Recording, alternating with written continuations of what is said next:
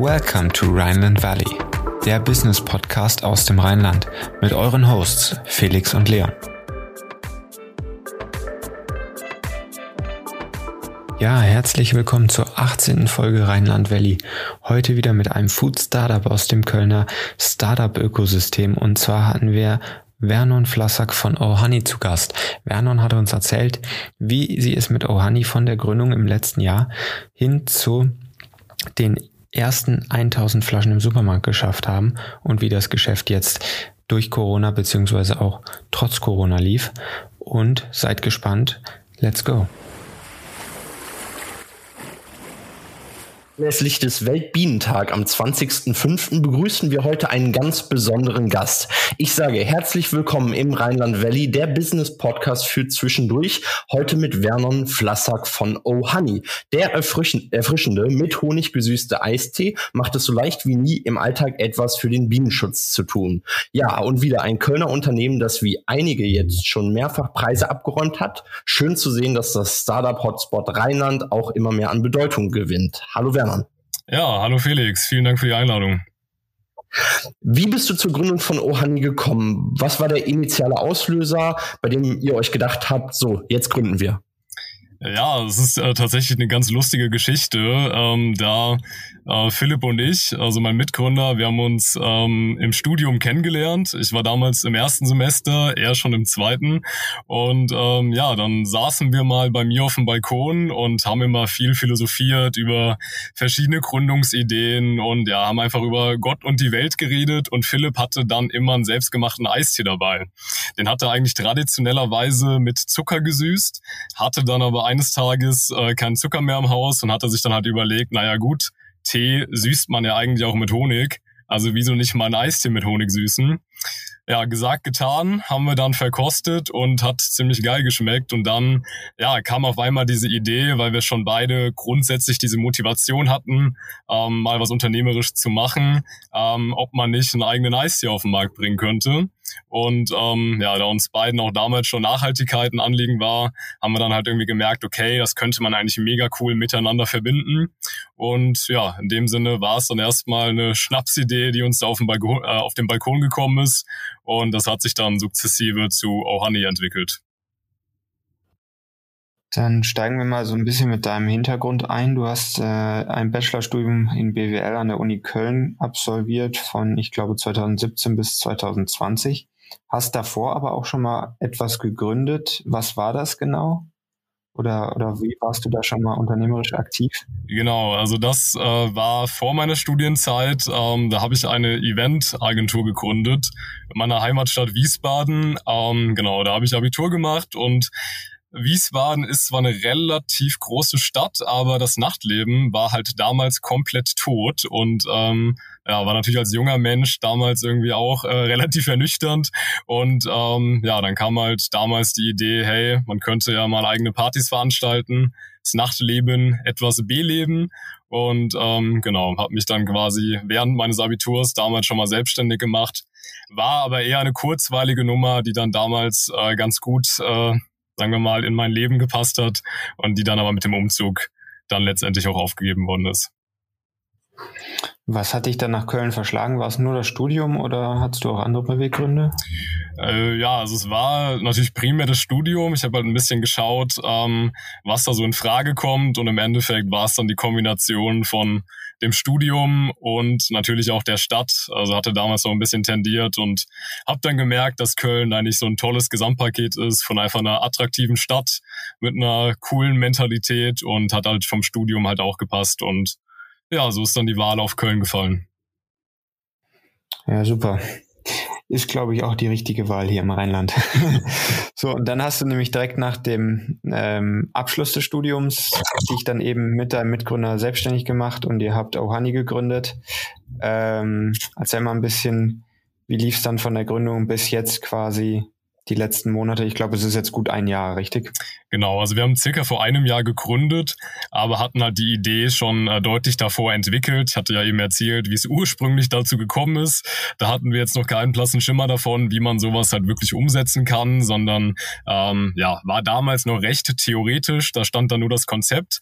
Äh, das war Anfang 2018, wenn ich mich nicht irre. Also da ist schon die Idee entstanden und dann halt erst die Gründung Anfang 2020. Das braucht dann halt immer ein bisschen Vorlauf, gerade wenn das so aus dem Studium herauskommt. Und ja, wie haben wir damals angefangen? Also wir haben halt erstmal überlegt, ähm, wie man das halt überhaupt umsetzen kann, im Sinne von, dass wir dann uns in die WG-Küche gestellt haben, haben dann verschiedene Rezepturen ausprobiert, haben sehr, sehr viel Tee aufgekocht, ähm, den mit Honig vermengt und geschaut, äh, was da passabel schmeckt und hatten dann damals auch noch die Vision, dass man das Ganze vielleicht auch in einer WG-Küche oder in einer Gastroküche irgendwie selbst anrühren kann.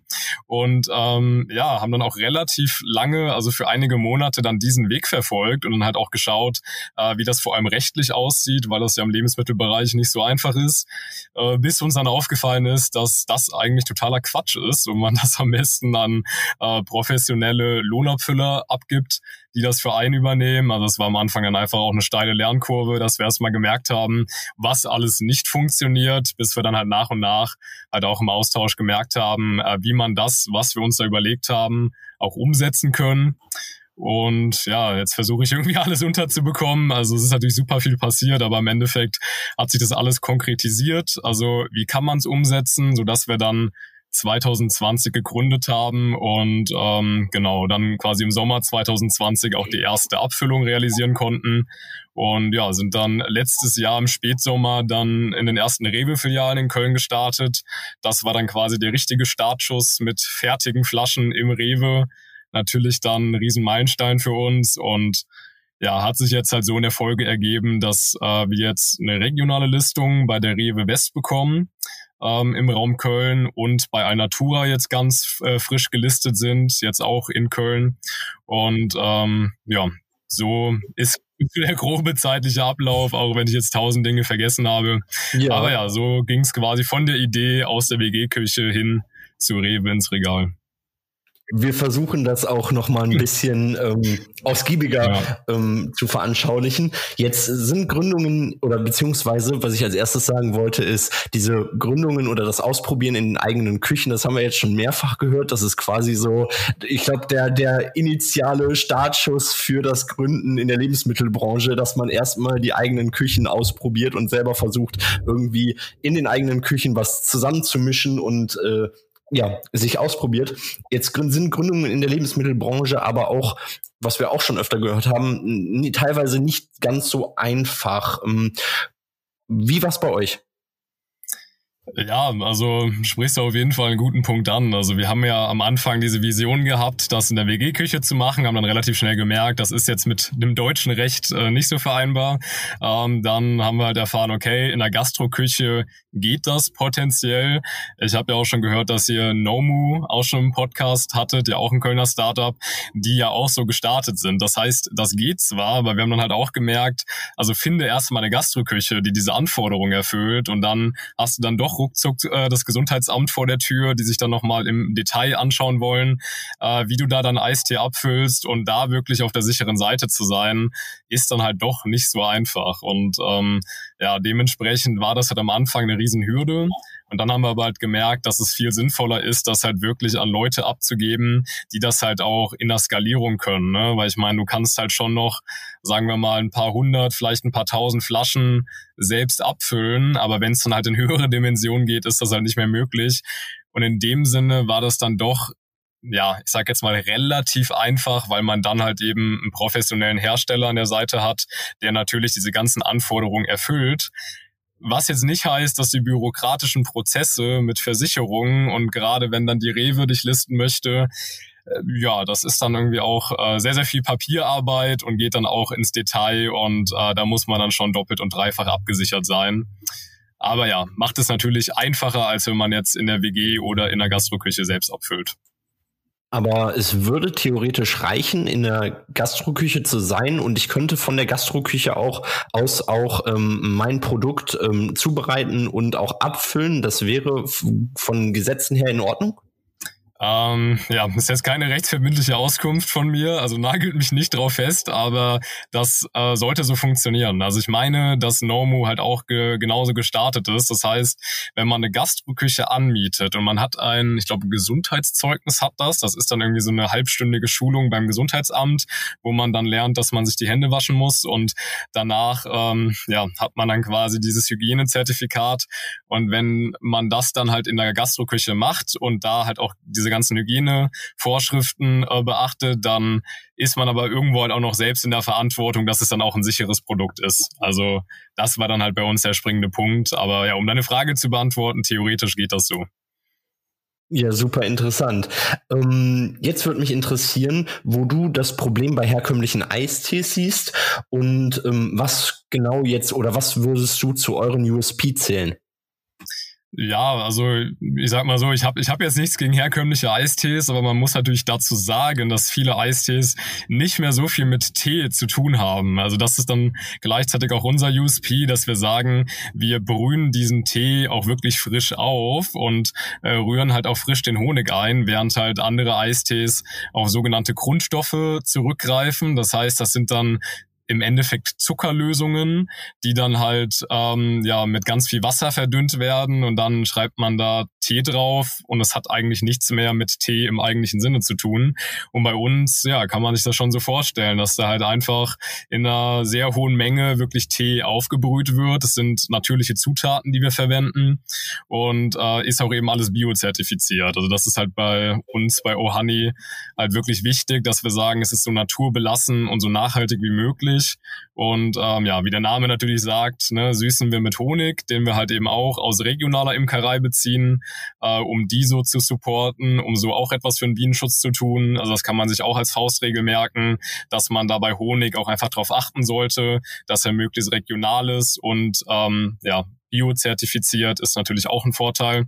Und ähm, ja, das so die zweite Säule quasi neben den Inhaltsstoffen ist halt bei uns, dass wir für jede Flasche, die wir verkaufen, mit 10 Cent ähm, Projekte unterstützen, die dann halt sowohl Honig als auch Wildbienen zugutekommen. Und ja, quasi so unser Motto ist, dass Ohani ein erfrischender Bio-Eistee ist, der im Flaschenumdrehen Bienen rettet. Also du kannst dir einfach eine Flasche im Supermarkt kaufen und tust aktiv was für den Bienenschutz. Und das ist ja so der Haupt-USP von Ohani. Guter Zwei-Sentence-Pitch zum Schluss gerade. Also back to the basics so ein bisschen, nehme ich an, dass eure Zutatenliste auch entsprechend kurz ist, ohne sie mir jetzt angeguckt zu haben. Genau. Ähm, wenn man es mit anderen vergleicht. Okay. Ähm, ihr, oder du hast gesagt, du arbeitest äh, oder ihr arbeitet jetzt mit einem Lohnabfüller. Wie habt ihr den gefunden oder wie viel Arbeit war das dann, den richtigen zu finden? Ja, auch sehr gute Frage, weil das war tatsächlich echt ein ganz wichtiger Baustein für uns. Es hat am Anfang einige Wochen gedauert, um überhaupt quasi erste Kontakte zu finden, äh, die das machen können. Und ich habe ja schon erwähnt, dass wir, sagen wir mal, ein anspruchsvolleres Produktionsverfahren haben. Und dann gab es halt auch Anrufe, die so verlaufen sind, dass ich dann meinte, ja, wir haben das und das vor, frischer Tee, Honig, und mir wirklich gesagt worden ist, ey du, was ihr euch da vorstellt, macht euch niemand in Deutschland. Und äh, von daher könnt ihr euch ja vorstellen, ne, dass das äh, nicht so einfach ist. Und äh, wir haben dann nach einigen Wochen jemanden gefunden, der das äh, nach unseren Vorstellungen äh, machen konnte ähm, haben jetzt aber tatsächlich auch nochmal den Abfüllbetrieb gewechselt, ähm, weil wir einfach durch die Rewe-Listung jetzt äh, noch höhere Anforderungen hatten und äh, dementsprechend der alte Abfüllbetrieb das nicht mehr erfüllen konnte. Und äh, ja, daran zu kommen, ist einfach sehr, sehr viel Recherche, ist auch Austausch mit anderen äh, Startups. Also den Tipp habe ich dann ja, quasi von einem befreundeten Startup bekommen, dass äh, der Abfüllbetrieb äh, das quasi besonders gut macht, ist aber tatsächlich nicht so einfach wo du es gerade ansprichst, so mit dem, mit dem Tipp von einem befreundeten Startup, ähm, da wir mittlerweile doch einige Food-Startups bei uns im Podcast hatten, die alle aus, aus Köln und dem Umfeld kommen, äh, entwickelt sich so langsam ein wenig das Gefühl, dass Köln für Food-Startups so eine kleine Hochburg ist. Äh, wie siehst du das und supportet man sich da gegenseitig oder Ja, so kann ich es unterschreiben. Also es ist schon Wahnsinn, was in Köln hier alles entsteht. Und ähm, das habe ich halt irgendwie auch gemerkt, dass einfach der Support voll da ist. Also am Anfang sind wir ja auch äh, mit sehr, sehr wenig Wissen gestartet und haben halt gemerkt, dass die Leute halt super offen sind. Vielleicht ist das auch ein bisschen grundsätzlich so die Kölner Mentalität, dass man äh, ja sehr herzlich und sehr offen miteinander umgeht. Und ähm, ja, das kann ich auf jeden Fall so bestätigen und finde ich auch sehr schön, dass man hier so im Austausch ist, wobei mir natürlich jetzt fairerweise auch der Vergleich fehlt. Ich weiß jetzt nicht, wie es in München aussieht, vielleicht geht's da auch sehr, sehr herzlich zu, aber genau, also für Köln kann ich da auch auf jeden Fall eine Lanze brechen, macht schon Spaß, hier im Austausch um noch, um nochmal zu den Inhaltsstoffen zu kommen, da fällt mir oder habe ich immer das Bild im Kopf von dem Durstlöscher-Eistee, der unten wirft mit 1% Fruchtanteil. Das ist immer, das ist das Bild, was mir bei Eistee jedes Mal direkt in den Kopf ja. springt. Und da äh, großes Lob an Ohani, dass ihr da äh, auch so auf die äh, Zutaten achtet. Jetzt hattest du gerade eben eingeleitet, dass ihr ähm, beim Kauf oder bei jedem verkauften Artikel 10 Cent spendet. Ähm, hat diese Spendenaktion, nenne ich es mal, auch positive Auswirkungen auf die Sales?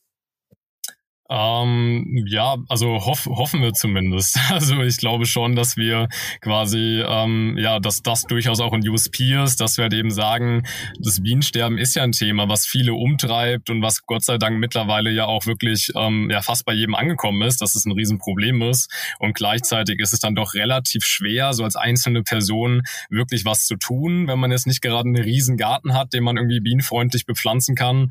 Und äh, da hoffen wir natürlich schon, dass das halt bei den Leuten ankommt kommt, dass das einfach ein super einfacher Weg ist, mit Oh Honey sich zu erfrischen, sich quasi selbst was Gutes zu tun und gleichzeitig auch direkt was für die Bienchen zu machen. Ähm, in dem Sinne, ob das jetzt, sagen wir mal, ohne die Spende ganz anders aussehen würde, gute Frage. Kann ich natürlich jetzt auch nicht wasserdicht zu beantworten, aber ähm, ja, ist natürlich einfach auch in unserer Kernidentität drin und denke schon, dass das auch einen Unterschied macht. Ja, da ist äh, Ohani aber auch wieder ein Beispiel für Unternehmertum als solches, als Treiber für Veränderungen, auch auf das Konsumverhalten der Menschen. Das heißt, auch wenn ich Ohani sehe und kaufe, tue ich gleichzeitig äh, äh, im doppelten Maße was für die Umwelt. Diese doppelseitige Nachhaltigkeit, das heißt erstmal nachhaltiges Produkt plus Spende hatten wir jetzt auch schon öfter, ähm, zum Beispiel mit Kavi, ähm, die ja auch eine andere Zielgruppe habt als ihr wahrscheinlich. Wer, wer ist denn so eure Zielgruppe? Wen wollt ihr mit dem Eistee erreichen? Ja, also generell ist unser Ziel eigentlich, ähm, möglichst breit gefächert Menschen äh, für Ohani zu begeistern. Ähm, Marktforschung hat bei uns ergeben, dass aber wirklich die Kernzielgruppe ähm, ja grob zwischen 20 und 35 ist und ähm, eher weiblich, wobei das schon natürlich auch gemischt ist, aber so leichte Tendenzen bilden sich dann natürlich äh, schon heraus und es, man könnte zusammengefasst sagen, dass ähm, ja es einfach junge Menschen sind, äh, für die ja, sagen wir mal, Lifestyle, also wo Lifestyle ein Thema ist, wo Nachhaltigkeit einfach immer wichtiger wird und ja, so eine junge urbane Zielgruppe, die halt einfach darauf achtet, was sie kauft und ähm, denen es halt einfach wichtig ist, äh, mit dem Kauf auch irgendwie einen Unterschied zu machen. Da kann man ja aber auch relativ breit beobachten, dass sich das Konsumverhalten einfach ändert und so hoffen wir quasi möglichst breit da die Menschen mitzunehmen und zu zeigen, dass Ohani da eine super Alternative zu herkömmlichen Eisdies ist. Kommen wir mal zu eurer Vertriebsstrategie. Beim Research habe ich gesehen, dass ihr aktuell keinen Online-Shop habt. Das heißt, ihr setzt erstmal ausschließlich auf den, ja, nicht Direktvertrieb, aber auf den ähm, Offline-Vertrieb über Einzelhändler oder über den LEH. Äh, ist das richtig? Und wo wollt ihr da hin? Beziehungsweise wie stark konntet ihr schon wachsen? Du hast gesagt, ihr seid jetzt schon bei Rewe West gelistet, bei Alnatura in Köln. Ähm, aber ich glaube, auf der Webseite im Storefinder ist auch bisher so der Umkreis Köln, aber noch nicht viel mehr. Wo wollt ihr da hin oder was habt ihr da in, in der Pipeline? Ja, also waren jetzt ja mehrere Fragen auf einmal. Also so mit dem Online-Shop vielleicht erstmal haben wir jetzt halt bisher nicht angeboten, weil Eistee, also gerade in so einer Mehrweg-Glasflasche halt eben Produkt ist, was jetzt nicht unbedingt online gekauft wird. Also äh, das hat sich jetzt im ersten Moment noch nicht so angeboten für uns. Äh, gleichzeitig ist das in der Planung. Also wir sind eigentlich auch kurz davor, einen eigenen Online-Shop jetzt zu launchen, um einfach mal zu schauen, ähm, wie die Nachfrage aussieht, weil wir jetzt mittlerweile die Strukturen haben, um das auch eben anbieten anbieten zu können. Und generell wollen wir halt auch unter Ohani eigentlich äh, noch mehr Produkte anbieten, die was für den Bienenschutz tun und die irgendwo eine Verbindung äh, zum Honig eben haben, um dann halt auch vermehrt online aktiv zu werden. Und ja, mit dem Eistee, wie gesagt, das bietet sich einfach im Einzelhandel an, ähm, aufgrund der Verpackung, die einfach für den Versand nicht so geeignet ist. Und da sind wir jetzt in Köln gestartet, haben jetzt für dieses Jahr das Ziel, in insgesamt 100 Supermärkten gelistet zu sein sind da auch äh, mit der Rewe-Listung auf einem guten Weg, das zu erreichen. Und perspektivisch wollen wir aber eigentlich im ganzen Dachraum Ohani anbieten, aber sehen halt auch, dass das Wachstum braucht Zeit. Man, also wir wollen da organisch wachsen, wollen jetzt erstmal uns quasi in der Region etablieren, die Prozesse gut aufsetzen und ja, ähm, wenn das Ganze dann hinhaut, dann sagen, okay, ähm, wir nehmen mal ganz Deutschland in Angriff und schauen, was die Zukunft da so birgt. Also da ist auf jeden Fall einiges in Planung, aber ähm, genau, vorher schauen wir, dass wir da die Kölner Filialen bespielen, dass sich da ja alles ähm, ja gut einpendelt und dann schauen wir, wie es nächstes Jahr weitergeht bei uns. Also gesundes Wachstum strebt ihr an. Was ist da so eine, eine Zielzahl an verkauften Flaschen, was ihr für das Jahr avisiert oder auch, auch längerfristig und vielleicht retrospektiv, was, was konntet ihr letztes Jahr erreichen? Ich glaube, das war ja nur ein halbes Geschäftsjahr so gesehen. Und wie stark konntet ihr ja, oder also erwartet also ihr jetzt dieses Jahr zu mal äh, grob, äh, grob skizzieren. Also wir haben letztes Jahr 6000 Flaschen produziert, also eine kleine Menge, um erstmal zu starten, um zu schauen, funktioniert das Konzept. Und äh, die letzte Produktion, die jetzt vor drei Wochen war, äh, das waren jetzt 25.000 Flaschen, äh, mit denen wir an den Start gehen. Also das ist insofern natürlich auch schon mal eine Steigerung, die wir da drin haben und ähm, hoffen, dass wir dieses Jahr noch ein paar Mal nachproduzieren. Und ähm, ja, wenn man jetzt mal in die Zukunft schaut und ein bisschen träumt, dann wäre es auf jeden Fall ein Riesenziel, eine Million Flaschen zu verkaufen und äh, sich so ja in der Sphäre zu etablieren. Aber wie gesagt, jetzt haben wir erstmal unsere 25.000, ähm, schauen, dass wir ähm, genau die an die Alnaturas, an die Reves abgeben und ähm, freuen uns, wenn wir dann möglichst äh, schnell nachproduzieren können. Was kostet eine Flasche dann für den Kunden am Ende im Supermarkt? Eine Flasche kostet 1,89 im Laden. Ja, das ist ja aber schon mal ein aussichtsreiches Wachstum, was ihr da hinlegen konntet von letztem zu diesem Jahr. Wenn das so weitergeht. Ich meine, das Jahr ist ja noch nicht mal halb rum. Das ist ja schon mal etwas. Klingt gut. Ja, also wir hoffen natürlich halt auch, dass die Corona-Situation sich jetzt endlich mal entspannt. Das war natürlich letztes Jahr dann halt auch ein bisschen blöd, dass sich dadurch alles ein bisschen verschoben hat. Man konnte keine Messen mitnehmen, keine Veranstaltungen und sind aber guter Dinge, dass sich das jetzt bald wieder ändert und wir da auch einfach ein bisschen mehr Präsenz zeigen können und genau, freuen uns deshalb auf den Sommer. Ja, dann switchen wir doch mal so ein bisschen in den Learning-Bereich, auch wie du dir deine Expertise angeeignet hast. Vielleicht kannst du da mal ein bisschen was zu sagen, aber auch welche Plattform konsumierst du am häufigsten, um dir Wissen anzueignen? Ähm, ist das, sind das Bücher lesen oder wie hast du da deinen eigenen Weg gefunden? Ja, unterschiedlich. Also ich glaube, ich würde es gar nicht so an einer Plattform festmachen. Also ich glaube, was mir wahnsinnig geholfen hat, ist einfach der Austausch mit anderen GründerInnen. Ähm, also da einfach allein in einem Coworking Space zu sitzen und da ähm, im Austausch zu sein, ähm, das war irgendwie schon äh, super wichtig für mich. Und da habe ich einfach sehr viel rausgezogen. Dann aber tatsächlich halt auch in Pandemiezeiten sowas wie LinkedIn, dass man ähm, sich da mal ein Profil macht. Also hatte ich jetzt auch nicht seit Tag eins, um äh, da mal äh, mit ein paar Leuten zu connecten und dann durchaus auch mal Leute anzuschreiben. Also da kann ich auch nur jeden ermutigen, also ähm, da durchaus auch mal Menschen zu kontaktieren, die scheinbar in ganz anderen Sphären aktiv sind. Also äh, ich hatte da wirklich dann auch Kontakt äh, zu Gründern, die halt wirklich riesen Startups hochgezogen haben, wo ich dann einfach mal gefragt habe, hey, ich bin junger Gründer, hätte Lust äh, von dir zu lernen, hättest du mal Zeit für einen halbstündigen Call? Und das machen die. Das hätte hätte ich jetzt Anfang, also von Anfang an auch nicht so erwartet und würde sagen, dass der Austausch mir eigentlich am meisten gebracht hat. Und ähm, da gibt's dann ja immer je nach Branche dann auch verschiedene Verbände. Also es gibt zum Beispiel im Food-Bereich den Edeka Food Tech Campus. Das ist quasi auch so ein deutschlandweites Netzwerk. Ähm, da kann man Mitglied werden und hat dann da Roundtables und Networking-Veranstaltungen etc. Alles, was man sich so vorstellen kann. Und ähm, klar, neben irgendwie ein paar Internet-Recherchen und auch Büchern, die man liest, würde ich sagen, das ja, hat mir auf jeden Fall am meisten gebracht. Also Networking, Networking, Networking. Hättest du über das Networking hinaus noch ein persönliches Learning für junge Gründer? Was ist unabdingbar? Was kannst du den Leuten mit auf den Weg geben? Ja, also ich glaube, was ich auf jeden Fall auf den Weg mitgeben würde, ist, dass man einfach ähm, langen Atem ähm, haben sollte. Also bei uns, ich habe ja erzählt, die Idee ist 2018 entstanden.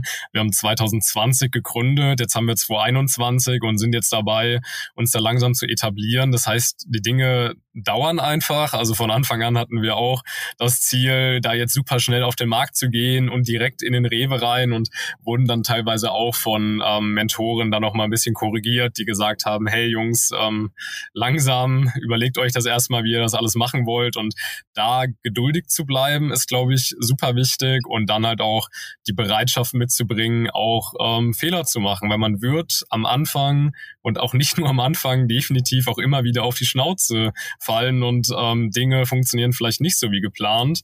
Und äh, da einfach das immer so als Learning zu akzeptieren und zu merken, dass man eigentlich auch gerade dadurch dazu lernt und dann halt selbst wächst, ich glaube, ähm, damit macht man sich halt auf jeden Fall wesentlich leichter, als wenn man den Anspruch hat, jetzt mit einer Idee direkt loszurennen und dann klappt direkt alles, beziehungsweise sich dann quasi ähm, demotivieren zu lassen, wenn nicht auf Anhieb alles funktioniert, sondern einfach dran zu bleiben, auch an die eigene Vision zu glauben, aber auch die Bereitschaft zu haben, vielleicht nochmal ein paar Anpassungen vorzunehmen. Und ich glaube, wenn man dann wirklich diesen langen Atem beweist, dann ist sehr viel möglich. Klingt gut, klingt gut. Ähm, wie groß ist euer Team? Habt ihr, also ha habt ihr überhaupt Mitarbeiter oder Praktis oder, oder wie sieht das aus? Und ähm, ist das auch gewachsenes Team? Und was sind so die konkreten Projekte? Ich meine, du hast es eben schon mal kurz beleuchtet, so in die 100 Supermärkte etc. Aber vielleicht wollt ihr auch noch euer Produktportfolio erweitern oder zum Thema Honig, weiß ich nicht, vielleicht auch den lokalen Imker noch weiter unterstützen und auch irgendwie da noch weitere Produkte entwickeln. Was ist ja. da so in der Pipeline? Was steht da an? Ja, also unser Team ist auf jeden Fall angewachsen über die Zeit. Also wir haben da eine Kooperation mit einer Studierendeninitiative, die heißt Inectus. Vielleicht kennt der eine oder die andere. Die Organisation äh, ist weltweit aktiv und das Konzept ist einfach, dass man an der Universität ähm, eben unternehmerische Ideen entwickelt, die einen sozialen oder einen ökologischen Fokus haben. Und äh, mit denen haben wir eine Kooperation und werden in dem Sinne da dann halt ähm, auch durch äh, MitgliederInnen unterstützt und äh, sind da quasi gerade so unterteilt, dass wir ein Marketing-Team haben von fünf Personen und ein Vertriebsteam von fünf Personen, so dass wir uns das äh, so aufteilen. Und ja, sind halt gerade auch dabei, ähm, ja, wie ich ja auch vorhin angesprochen habe, neue Produkte zu entwickeln und irgendwie zu sehen, okay, oh Honey kann mehr sein als nur Eistee, sondern da sind noch andere Produkte möglich. Also ich meine jetzt ganz simpel gedacht, du hast es ja auch eben angesprochen mit äh, der Unterstützung der Im Imkerei, dass man einfach da auch online mehr Präsenz für schafft für das Thema und dann ist halt auch eine Idee zu sagen, man vermarktet auch wirklich diesen regionalen Honig über die Website und erzählt einfach den Menschen, was dahinter steht, was es für Vorteile hat hat und schafft halt gleichzeitig eine Plattform. Also das ist auf jeden Fall ähm, eine Idee, die momentan in Planung ist und Ganz konkret sind wir dabei, auch ein Ohani Winterprodukt zu launchen. Also es wird eine Ohani DIY Box. Äh, ich glaube, der Spoiler kann an der Stelle schon mal da sein und hoffe, dass wir das äh, dann ja zum Winter hin launchen können und das ist aktuell so in Planung. Ja, immer schön, wenn wir Gründer dazu bekommen, dass sie hier schon die, die Insights raushauen. Ähm, jetzt würde mich interessieren, gab es in der Vergangenheit Fuck-up-Moments, an denen du verzweifelt bist? Ähm, und sind jetzt zwei Fragen. Ähm, welche Sorten gibt es überhaupt von Ohani? Ja, ich beginne mal mit der zweiten Frage. Das ist, glaube ich, schnell beantwortet. Also wir haben einmal It's Mint, Grüntee Minze und einmal It's Ginger, Ingwer Mate. Also das sind die beiden Ohani-Sorten, die es momentan gibt. Ist natürlich auch noch mehr in Planung, aber mit den zwei Sorten sind wir jetzt erstmal gestartet. Und ja, bezüglich Fuck-Up-Moments, ähm, ja, gab's definitiv, äh, gab's jede Menge ich glaube, ich tue mich jetzt schwer damit, jetzt irgendwie so diesen einen riesen Fuck-up zu identifizieren, sondern es waren halt einfach verschiedene Dinge. Also das äh, eine, was ich ja vorhin schon erzählt hatte, war halt einfach diese Idee mit der Gastroküche, wo wir erst mal super viel probiert haben und dann gemerkt haben, okay, in einem gewissen Sinne war vieles, was wir da gemacht haben, im Rückblick für die Cuts, weil ähm, ja sich dann quasi am Produktionsprozess nochmal was verändert hat und äh, wir dann ja zum Abfüller gegangen sind und in dem Sinne dann viele Dinge, die wir uns da so ausgemalt hatten, so gar nicht umsetzbar waren. Und ähm, ja, zum anderen ja, vielleicht was ich jetzt noch aus jüngster Zeit nochmal so erzählen kann, was halt irgendwie auch in dem Sinne ein Fuck-up war, war jetzt auch einfach die äh, Anlieferung unserer letzten Produktion. Also wir haben ja deutlich skaliert und äh, das letzte Mal ist halt da der LKW vorgefahren mit Rampe, hat uns halt die Paletten vor die Tür gestellt und war dann easy going. Äh, jetzt dadurch, dass das halt einfach eher deutlich mehr war, was wir produziert haben, hatte der LKW keine Rampe, sondern der Kollege meinte dann zu mir, ja, Herr Flassack, wo ist denn hier der Gabelstapler? Und ja, ich so in dem Moment, okay, Gabelstapler, gutes Stichwort, müsste ich jetzt mal fragen, wo hier der Gabelstapler ist hat sich herausgestellt, ja, ist nicht vorhanden. Sprich, wir hatten diese ganzen Paletten da auf der Ladefläche, aber keine Möglichkeit, die Paletten rauszuholen. Und dann stehst du erstmal da und merkst so, okay, äh, jetzt musst du irgendwie kurzfristig eine Lösung finden. Ansonsten will der Kollege ja auch wieder weg äh, und nimmt deinen ganzen Eistee, auf den du dich so freust, gleich wieder mit und äh, kostet natürlich dann auch wahnsinnig viel Geld. Und ähm, ja, dann habe ich angefangen herum zu telefonieren und habe dann irgendwie innerhalb von zwei, drei Stunden in Köln irgendwie Gabelstapler organisiert organisiert. So hat das dann Gott sei Dank noch ein gutes Ende genommen, aber könnt ihr euch ja auch vorstellen. Das ist unfassbar stressig in so einem Moment. Das kostet natürlich auch echt Geld, tut weh in so einer Situation, aber das ist genau das, was ich meine. Es gehen Dinge teilweise auch echt schief, aber man lernt halt eben draus. Ich weiß jetzt auf jeden Fall, dass wir einen Gabelstapler benötigen und wenn man so mit dem Learning da rausgehen kann, dann kann man im Endeffekt auch drüber lachen, auch wenn es in der Situation dann nicht so witzig war. Genau, ja. Jawohl, das ist auch das, was man auf als Gründer wahrscheinlich darauf achten muss, ähm, in den genau diesen Situationen halt schnell zu reagieren. Ja, Vernon, vielen Dank für diese vielen Einblicke. Wir haben jetzt noch die Private Insights vor uns. Wir haben sechs Fragen für dich vorbereitet, drei unternehmerische und drei etwas privatere. Damit würden wir jetzt anfangen. Bist du bereit? Ich bin bereit. Dann fangen wir mal an. Ähm, was die Finanzierung des Startups angeht, VC oder, oder generell Investoren oder Bootstrappen? Am Anfang Bootstrappen, dann Investoren. Habt ihr bisher welche? Noch nicht. Wollt ihr aber? Wollen wir ja. Okay, cool. Geschäftliche Entscheidungen triffst du lieber mit dem Bauch oder mit dem Kopf? Viel mit dem Kopf und am Ende mit dem Bauch. Okay, euer wichtigster Vertriebskanal, aber wir haben schon drüber gesprochen, es ist der Einzelhandel, oder? Genau. Okay. Perfekt, dann kommen wir jetzt zu den privateren Fragen. Dein Lieblingsgeschmack oder deine Lieblingssorte Oh Honey? Welcher schmeckt dir besser?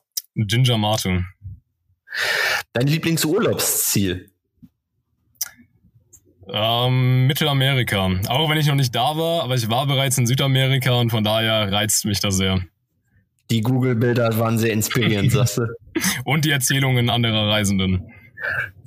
Super. Dein Favorit bei den Social Media Plattformen, jetzt neu bei LinkedIn, hast du schon erzählt. Und wo lieferst du den meisten Content? Ist das auch LinkedIn? Äh, ja, also in Anführungsstrichen privat schon LinkedIn. Ähm, Instagram bin ich nicht mehr so aktiv. Ja, ich würde sagen, mittlerweile fühle ich mich bei LinkedIn recht wohl. Wunderbar. Vernon, vielen Dank für diese vielen Einblicke. Es hat sehr viel Spaß gemacht. Wir freuen uns auch an dieser Stelle ähm, weiterhin auf gespannt auf Auhani zu blicken und auch deine und eure Entwicklung ähm, da nah dabei zu sein und auch dich vielleicht in Zukunft nochmal hier im Podcast begrüßen zu dürfen. War sehr interessant, hat sehr viele Learning, glaub, Learnings, glaube ich, mitgegeben und ja, dann mach's gut. Ja, macht's gut, ihr beiden. Nochmal vielen Dank, dass ich da sein durfte. Hat Spaß gemacht und dann bis bald. Ja, das war sie auch schon wieder, die 18. Folge Rheinland Valley. Die Geschichte von Ohani finde ich interessant, gerade auch wieder, weil es ein Food Startup aus Köln beziehungsweise aus der Region ist und wir scheinen hier langsam echt so einen kleinen Food Startup Hotspot zu entwickeln. Wenn ihr mehr über Ohani erfahren möchtet, schaut mal in den Show Notes vorbei und wie immer freuen wir uns über eine positive Bewertung bei iTunes, damit unser Podcast einfach noch sichtbarer wird und vergesst natürlich nicht, den Podcast zu abonnieren und uns auch auf Instagram zu folgen. Bis zum nächsten Mal. Ciao.